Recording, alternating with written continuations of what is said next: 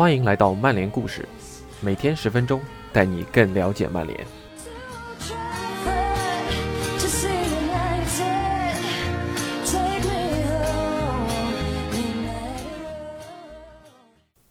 在上周的联赛中，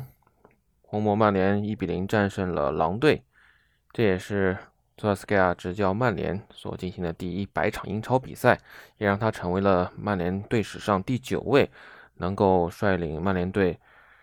完成一百场顶级联赛的主教练。而这项成就是前三任主教练，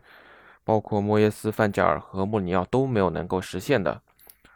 那么，在这个里程碑的时刻，我们是否？能对索尔斯克亚下一个结论呢？非常感谢温博 ATG 的辛勤付出。那以下就是今天的内容：索尔斯亚达成了红魔英超百场的里程碑，现在下论断是否还为时尚早呢？作者马特·福尔尼斯。索尔斯克亚迎来了接手曼联帅位的第一百场英超联赛。他已经用出色的执教成绩让曼联球迷紧密的团结在了一起。曼联球迷或是认可他取得了成绩，或是确信他是唯一的正确人选。有些人会指出这样一个事实：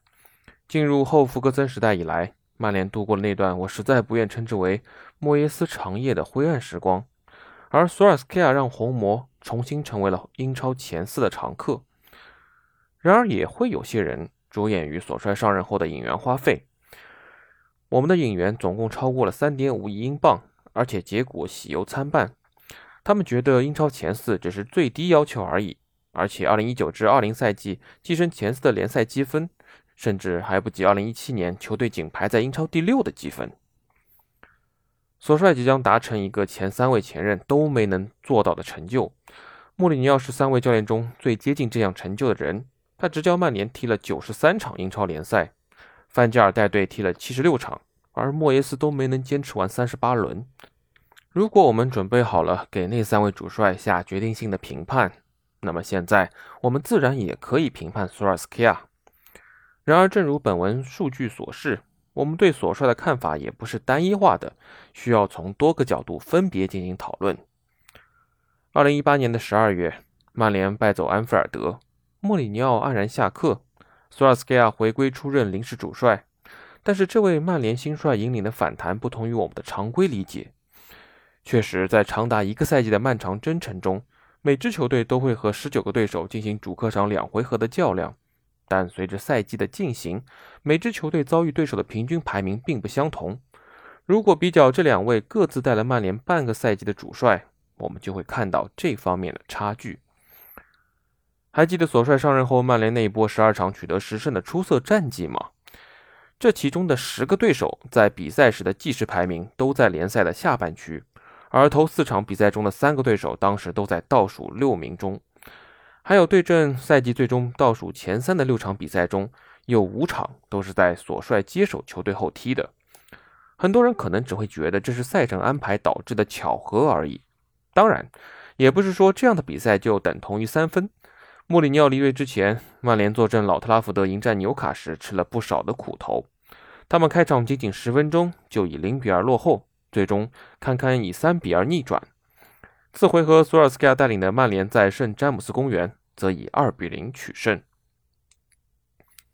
索尔斯盖执教的这一百轮联赛中，只有十四场的对手在比赛时的计时排名高居英超前四。所是曼联面临的。赛程比理论平均难度要稍微友好一些。如果球队整季的排名都不改变，那么前四球队将有百分之十五的比赛需要对阵前四球队，而前四名之外的球队，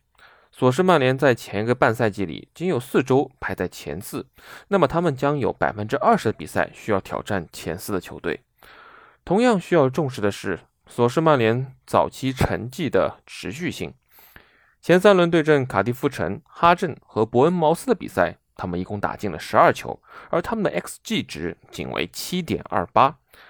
整个二零一九至二零赛季，曼联的得失球都要稍稍优于预期进球数据。他们的预期进球是六十二点七五，实际进了六十六个球；预期失球三十八点零三，实际失球仅为三十六。而到了2020至21赛季，曼联在门前把握机会的表现就更加出色了。xG 值比起前一个赛季还略有下滑，但球队一共打进了73球。不过，究竟是曼联的初期表现搭建了一个不错的平台，还是我们应该将原因简单归结为他们囤积了相当不错的进攻天赋呢？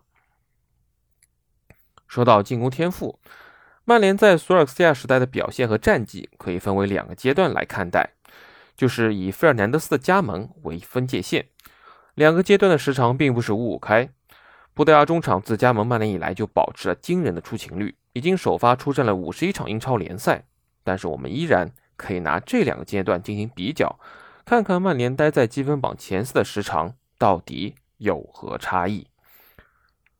布鲁诺加盟之时，曼联正处在英超第五位，在2019至20赛季的剩余时间里，他们大部分的时间都在这个位置附近。但是这还不能说明全部的情况。在布鲁诺上阵的十四轮联赛里，他们抹平了和蓝湖之间十四分的巨大差距，成功杀回欧冠资格区。如果你深入观察所率的球队那个赛季的表现，你会看到布鲁诺加盟前后的差异。尽管实际情况可能和你预计的有所出入。曼联引进布鲁诺后，场均 xG 值从之前的1.68降低至了1.60，但场均进球从之前的1.50跃升至了2.14。此外，将布鲁诺加盟之前的45场联赛同他加盟后的54场联赛相比，防守端的数据有微弱的提升，场均预期失球从1.13个减少至了1.04个，而场均进球数有大幅度的提升，而且还是实际进球数要高于 xG 值。在评估布鲁诺的能力时，人们很容易忘记，在他到队之前，曼联还是一支会给 A 配较多出场时间的球队。他在所帅麾下踢了将近两千分钟。比马塔还多，几乎是范德贝克和卡瓦尼加起来这么多。虽然我们也不想对这位整个职业英超生涯进球数还不及布鲁诺本赛季揭幕战一场所得的球员太过于残忍。那么，曼联愈发犀利的进攻可以归因为教练组充分利用了手头拥有的丰富进攻资源。其实，索尔斯克亚的前任们在进攻端并不匮乏。但他们并不能像索帅这样频繁地展现球队进攻端的破坏力。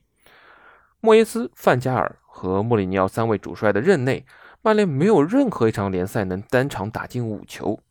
而索帅接手后的首场联赛就做到了。之后又有四场单场贡献了五球，最近的一次就是本月大胜了利兹联。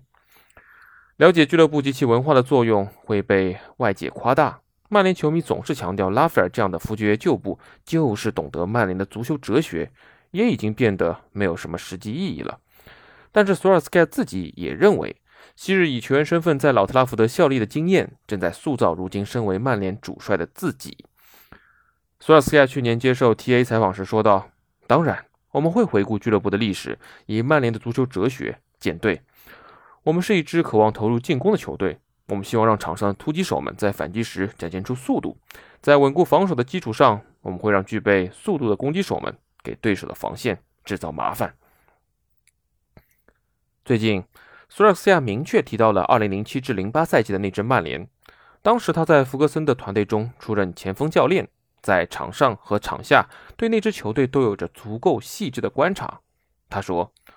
我还记得鲁尼、特维斯和 C 罗一起踢球的画面。”